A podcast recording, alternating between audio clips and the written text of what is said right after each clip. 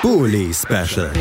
Die Vorschau auf den Bundesligaspieltag auf meinsportpodcast.de.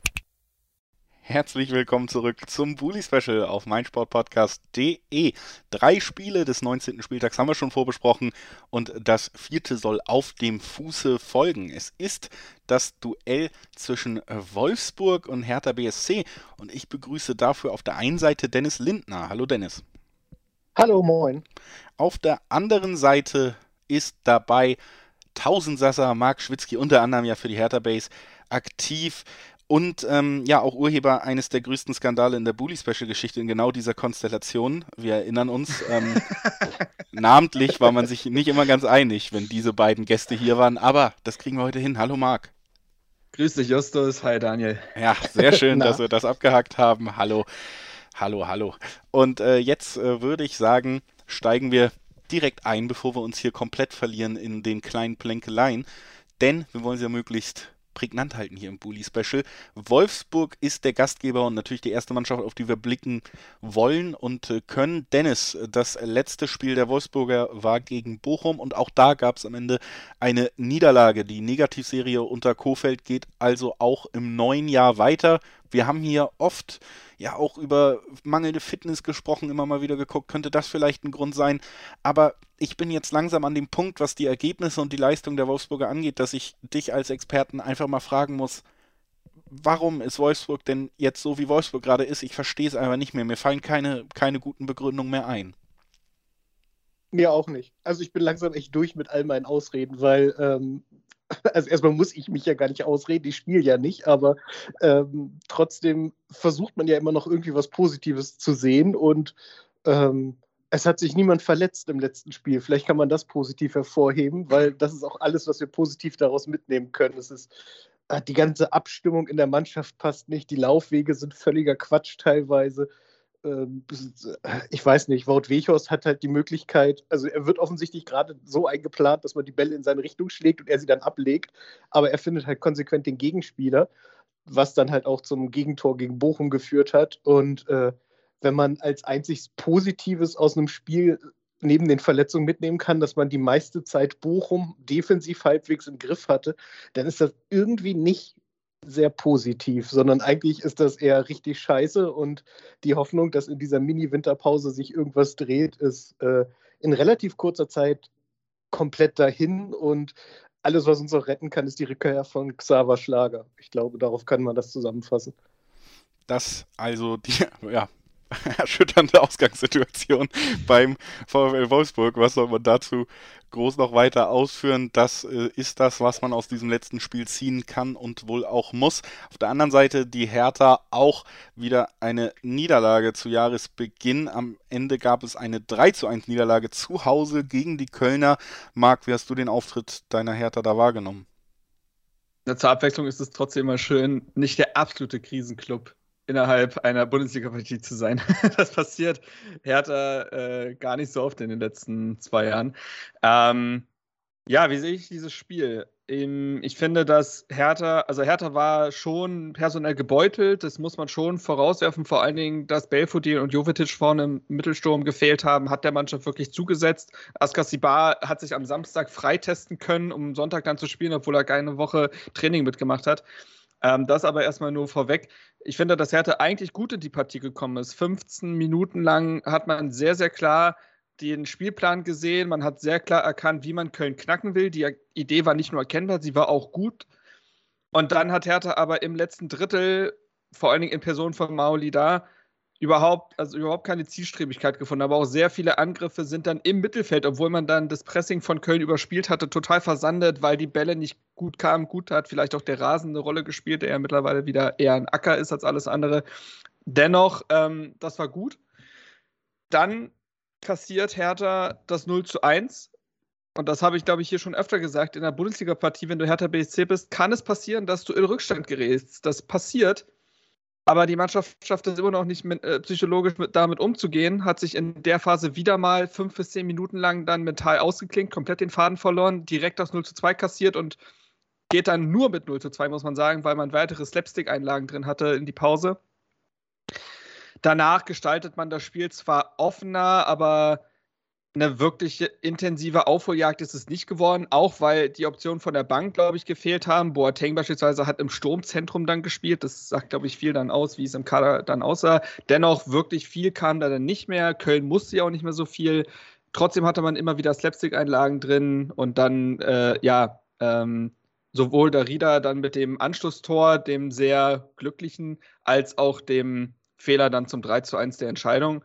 Und so ist es natürlich ein sehr ernüchternder Rückrundenauftakt, weil sich diese Partie auch so nahtlos daran einfügt, was man in der Hinrunde oft gesehen hat. Eine Mannschaft, die eigentlich mit einem guten Plan aufs Feld geschickt wird, den ersten Rückschlag kassiert und das mental nicht verkraftet und dann so ein Stück weit auseinanderbricht und dann in der halb zweiten Halbzeit dem Ganzen hinterherläuft. Und den Schwung aus dem 3-2-Sieg gegen Dortmund hat man dementsprechend nicht mitnehmen können und Konstanz bleibt das größte Fremdwort in dieser Mannschaft. Das also die Ausgangssituation der Hertha nach dem letzten Spieltag. Dennis, bei den Wolfsburgern ist es tabellarisch mittlerweile ja noch ein Punkt enger als beim Gegner bei der Hertha und rein rechnerisch wäre es möglich, an diesem Spieltag bei einer Niederlage auf einen direkten Abstiegsplatz zu rutschen. Wenn wir von diesen Negativszenarien ausgehen, keine Punkte für Wolfsburg, vielleicht die Konkurrenz da unten, die dann auch punktet, ist es doch dann auch im Bereich des Vorstellbaren, auch wenn man es nicht möchte. Man hat ja schon den Trainer gewechselt, dass wir vielleicht schon wieder das letzte Trainerspiel sehen an diesem Wochenende? Das kann ich nicht sagen. Erstmal finde ich sehr gut, dass Marks äh, Aussagen genauso sind wie meine vor vier Niederlagen. So, ja, man geht da mit einem guten Gefühl rein. Das, das ist, ist, ein ja sehr dunkles Foreshadowing. Äh, es kam mir nur sehr, sehr bekannt vor. Ähm, nee, aber es kann durchaus sein, wenn man jetzt intern das Gefühl hat, dass man mit Kofeld den nächsten Trainer gefunden hat, der irgendwie uns nicht voranbringt und äh, die Mannschaft nicht erwischt. Es wird zwar immer alles aktuell relativ gut moderiert, muss man sagen. Ich glaube, da sehen wir aber auch Kofelds ganz große Stärke, dass er vor den Mikrofonen wirklich astrein ist. Also da kann man nicht viel meckern, aber ähm, man muss halt gucken, was so aus der Mannschaft rauskommt und äh, ob er sie erreicht. So jetzt. Und dann muss man mal schauen, was das geht. Also ich ich weiß nicht, ob es abhängig ist vom Tabellenplatz, sondern eher von der spielerischen Entwicklung. Und da es die nicht gibt, finde ich es gar nicht. Also ich bin nie ein Freund davon, Trainer äh, früh zu feuern oder so oder die zu sehr unter Druck zu setzen. Aber in dem Fall muss man halt einfach sagen, dass sich da wenig entwickelt hat. Man hat Schwachstellen gefunden, hat sie angesprochen und hat sie beibehalten. Und das ist irgendwie, glaube ich, nicht der richtige Weg, um damit umzugehen. Das gilt wahrscheinlich sogar nicht nur im Fußball, sondern im gesamten Leben und ist ein schönes Fazit darunter. Dann Wolfsburg ist wie das Leben. Das ist doch ein schöner Buchtitel. Ja, oder? Tatsächlich ganz schön. Marc, äh, bei der Hertha auch kurz der Blick nochmal auf den Trainer. Mhm. Du hast ja gesagt, Konstanz sucht man weiterhin vergeblich. das war ja eigentlich so der Hauptpunkt, äh, mit dem man ja, den man mit Korkut reinholen wollte. Große ja. Wundertaten hat man ja nicht erwartet, unbedingt auch in der öffentlichen Rezeption von ihm. Kam teilweise sogar überraschend, dass er überhaupt diesen Posten bekommen hat. Und dann wurde gesagt, naja, er soll die Mannschaft stabilisieren. Und ähm, die, ja, das ist noch nicht so wirklich zu sehen. Wie bewertest du denn den Weg dahin und äh, Korkuts erste, erste Amtswochen jetzt? Also ich, ich würde fast so weit gehen, dass ich sage, ich nehme Teufel Korkut aus der Kritik raus bislang. Ähm, der Punkteschnitt ist dafür, was Hertha bis, äh, davor auch gespielt hat, echt in Ordnung. Man hat, also ich finde, mh, dieses Unentschieden gegen Stuttgart, das hätte man vielleicht noch mit, mit Paul Dardai bekommen. Diesen sehr souveränen Sieg gegen Bielefeld, da hätte ich schon Zweifel gehabt, weil das bei Dardai weniger auf die fußballerische als auch auf die Kampfebene gezogen werde. Dieses 0 zu 4 gegen Mainz, das hatte Dardai genauso drin. Und ich ziehe jetzt einfach den Direktvergleich, weil man sich ja äh, davon, also man wollte sich ja äh, im Gegensatz zu Paul Dardai verbessern diesen Sieg gegen Dortmund, das wäre niemals passiert. Und jetzt äh, hat Korkut, glaube ich, auch nochmal gegen Köln gesehen, dass diese Mannschaft sehr, sehr schwer zu managen ist. Und diese Mannschaft ist, die macht es keinem Trainer einfach. Wir reden über dieselben Probleme, hier auch im Booty Special, seit zweieinhalb Jahren über dieselben Probleme. Und da ist es egal, ob da ein Czovic an der Seitenlinie sitzt, Labadia, Klinsmann, Nuri, Dardai. Jetzt Korkut, es ist vollkommen Bums, wer da an der Seitenlinie ist. Sprich, da muss etwas im Verein und in der Mannschaft vor allem nicht stimmen. Die Mannschaft ist zum einen sportlich schräg zusammengestellt, darüber habe ich ja schon im Sommer oder nach dem Ende der Transferperiode im Sommer gesprochen. Und das halt äh, zum einen sportlich, aber auch mental. Der Mannschaft fehlen massiv die Führungsspieler. Das ist immer noch ein großes Vakuum, seitdem vor zwei Jahren Schelbrett, Ibišević, Kraft, Kalu, als diese Spieler äh, gegangen wurden, mehr oder weniger, oder teilweise selber entschieden haben zu gehen Seitdem klafft da immer noch ein Vakuum. Gewisse Spieler wie Niklas Stark, wie Vladimir Rieder oder Co. konnten da nicht reinwachsen in der Hierarchie, nach oben wachsen. Und die neuen Spieler haben das auch noch nicht gezeigt. Ich glaube, deswegen wurde damals auch ein Sammy Kedira als absolute Notlösung geholt für die Kabine. Und dasselbe hast du jetzt so ein bisschen mit Kevin Prince Boateng. Und den Prozess, den jetzt Friedi Bobic angestoßen hat, der kann sich nicht innerhalb von sechs Monaten vollends entfalten. Besonders nicht in Corona-Zeiten, wo du auf dem Transfermarkt deutlich weniger wirken kannst, als äh, du es davor hättest machen können.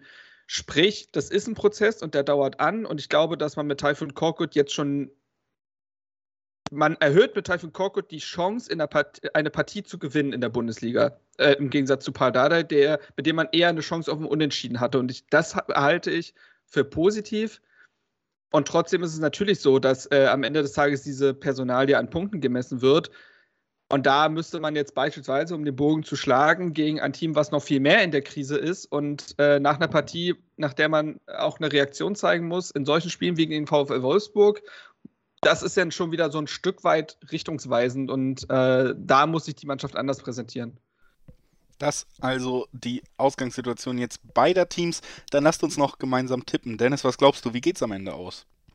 Ich glaube, weil Luke Bacchio wieder da ist und er. Das ist die größte Angst aller Hertha-Fans. Ne? Ich weiß, ich weiß. Zumal der gegen uns ja auch bisher seine Saisontore gemacht hat. Also wird es Zeit, dass er jetzt gegen die Hertha welche macht. und deswegen glaube ich, dass wir mit zwei Luke Bacchio-Toren 2 zu 1 gewinnen. Und ich weiß nicht, woher ich diesen Optimismus nehme. 2 zu 1, optimistischer Tipp von Dennis Lindner. Marc, was glaubst du? Wir hätten als Gegensatz zum, äh, dazu nur den Ex-Wolfsburger Peter Pekarik, der sich in den letzten Jahren ja aber in, auf seine alten Jahre nochmal als Goalgetter bewiesen hat. Also wer weiß. Nein, also bei Hertha ist die Personalsituation halt noch ziemlich unsicher. Sollten jetzt aber mit Boyata, Jovetic und Belfodil so die äh, drei wichtige Stützen der letzten Wochen und Monate zurückkehren, wird es nicht so schlecht. Andererseits, Serda und Boateng, aber besonders Serda, die beiden werden wegen fünfter gelber Karte fehlen das macht es alles so ein bisschen schwierig. Ich sage, dass es am Ende ein Unentschieden gibt, ein 1 zu 1, was beiden Mannschaften nicht so wirklich weiterhilft. Ich rechne eigentlich auch mit einem Unentschieden, aber irgend so ein Bauchgefühl sagt mir, Mensch, vielleicht äh, fällt bei Wolfsburg doch irgendwie nochmal Wout Kost auf, dass er mal ein guter Bundesliga-Torschütze war Seit oder so. Und acht dann Spielen erzählst du solche Sachen. ja, ja, ich, ich tippe weiter auf Wolfsburg. Ich sage 1-0 für Wolfsburg und bedanke mich bei Dennis Lindner, dass er heute da war. Danke, Dennis. Gerne. Und natürlich auch vielen Dank an Marc Schwitzky von der Hertha Base. Danke, Marc. Wie immer gern. Ich freue mich morgen auf die Ballon-Aufnahme, mein Schatz. Das erfreut mich genauso. Denn, äh, guter Querverweis nochmal. Ne? Äh, morgen am Freitag wird eine neue Folge Ballon erscheinen. Es ist ein toller Podcast mit zwei tollen Hosts. Ähm, schaltet da gerne Macht mal ihr ein. das nicht mehr? Entschuldigung. ah, ah, ich dachte, ja. das, diese ganz gemeinen Seitenhiebe, dachte ich, machen wir eigentlich eher off-Record. Aber okay. ähm, da, da gehen wir jetzt. Was habe ich noch zu verlieren? Das stimmt natürlich auch. Vielen Dank, äh, dass ihr da wart und äh, wir hören uns gleich nach einer kleinen Pause wieder mit den Mainzern, liebe Zuhörerinnen und Zuhörer. Bleibt also gerne dran. Schatz, ich bin neu verliebt. Was? Das ist er. Aber das ist ein Auto. Ja, eben. Mit ihm habe ich alles richtig gemacht. Wunschauto einfach kaufen, verkaufen oder leasen. Bei Autoscout24. Alles richtig gemacht. Wie baut man eine harmonische Beziehung zu seinem Hund auf? Puh, gar nicht so leicht. Und deshalb frage ich nach, wie es anderen Hundeeltern gelingt, beziehungsweise wie die daran arbeiten. Bei Iswas Dog reden wir dann drüber. Alle 14 Tage neu mit mir, Malte Asmus und unserer Expertin für eine harmonische Mensch-Hund-Beziehung, Melanie Lippisch. Iswas Dog mit Malte Asmus. Überall, wo es Podcasts gibt. Bully Special. Die Vorschau auf den Bundesligaspieltag auf meinsportpodcast.de. Schatz, ich bin neu verliebt. Was? Da drüben. Das ist er. Aber das ist ein Auto. Ja, Mit ihm habe ich alles richtig gemacht. Wunschauto einfach kaufen, verkaufen oder leasen. Bei Autoscout24. Alles richtig gemacht.